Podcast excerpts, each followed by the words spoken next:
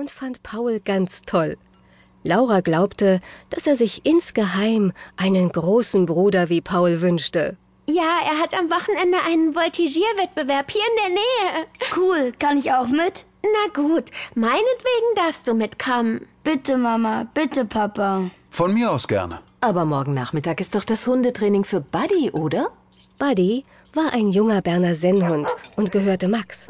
Wie auf Kommando sprang er jetzt in seiner Ecke auf und kam zum Küchentisch getapst.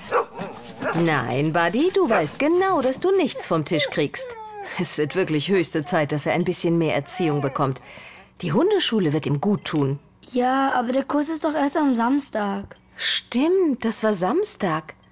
Na gut, dann kannst du morgen mit Laura zu Paul fahren. Ob die Hundeschule auch was für Walter wäre? Laura sah in die Küchenecke, in der ihr kleiner weißer Terrier Walter lag und müde blinzelte. Er war schon etwas älter und ließ sich durch den ungestümen Buddy nur selten aus der Ruhe bringen. Aber Walter kann doch schon alles. Aber etwas Bewegung würde ihm sicher gut tun.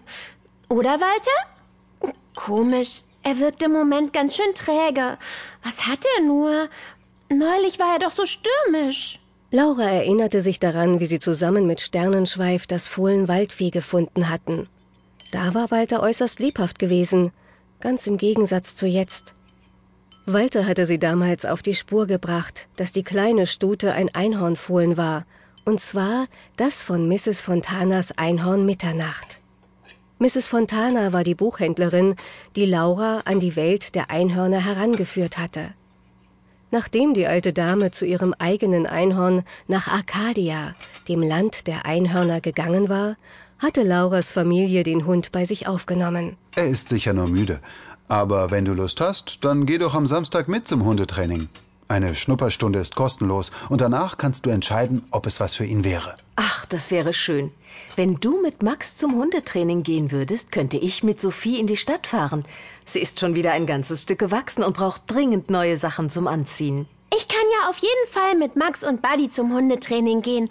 Und falls Walter fit ist, nehmen wir ihn auch mit. Walter hatte jetzt seinen Kopf zwischen den Vorderpfoten abgelegt und blickte treuherzig zu Laura auf. Hm, hoffentlich fehlt Walter nichts. Er kommt gar nicht mehr so oft in mein Zimmer herauf wie früher. Ich mache mir wirklich Sorgen. Nach dem Essen legte Laura sich ins Bett.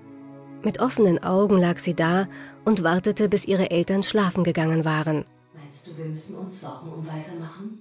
Nein, ich denke nicht. Er ist einfach nicht mehr der Jüngste und mag deshalb vielleicht nicht mehr so rumspringen wie Buddy. Wahrscheinlich hast du recht. Ich bin müde. Ich denke, ich gehe schlafen. Ich komme gleich nach. Dann endlich konnte sie sich aus dem Haus zu Sternenschweif schleichen. Fast jede Nacht tat sie das, aber bislang hatte zum Glück noch nie jemand etwas bemerkt. Und dank Sternenschweifs magischer Kräfte verspürte Laura dabei auch keine Müdigkeit, sondern war am nächsten Morgen immer ausgeschlafen, als wäre alles nur ein Traum gewesen.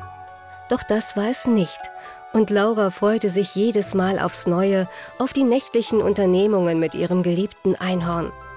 Sie lauschte in die Dunkelheit. Schon eine Weile hatte sie kein Geräusch mehr im Haus vernommen. Nur das leise Ticken ihres Weckers war zu hören.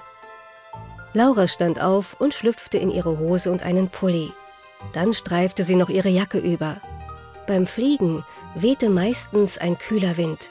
Im Flur zog sie ihre Turnschuhe an. Als sie durch die Hintertür nach draußen gehen wollte, fiel ihr Blick auf die Hundekörbchen.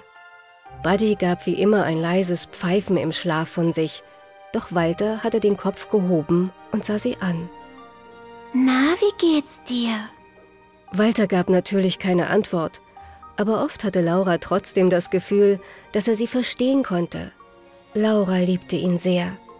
Durch Walter fühlte sie sich immer noch mit Mrs. Fontana verbunden. Ich hoffe, es ist alles in Ordnung. Nachdenklich schlich sie zum Stall hinüber. Komm mit, Sternenschweif. Nahezu lautlos führte sie ihn aus dem Stall hinaus in den Schatten der Bäume am Rand seiner Koppel. Hier waren sie sicher vor fremden Blicken. Sie strich Sternenschweif über den Hals.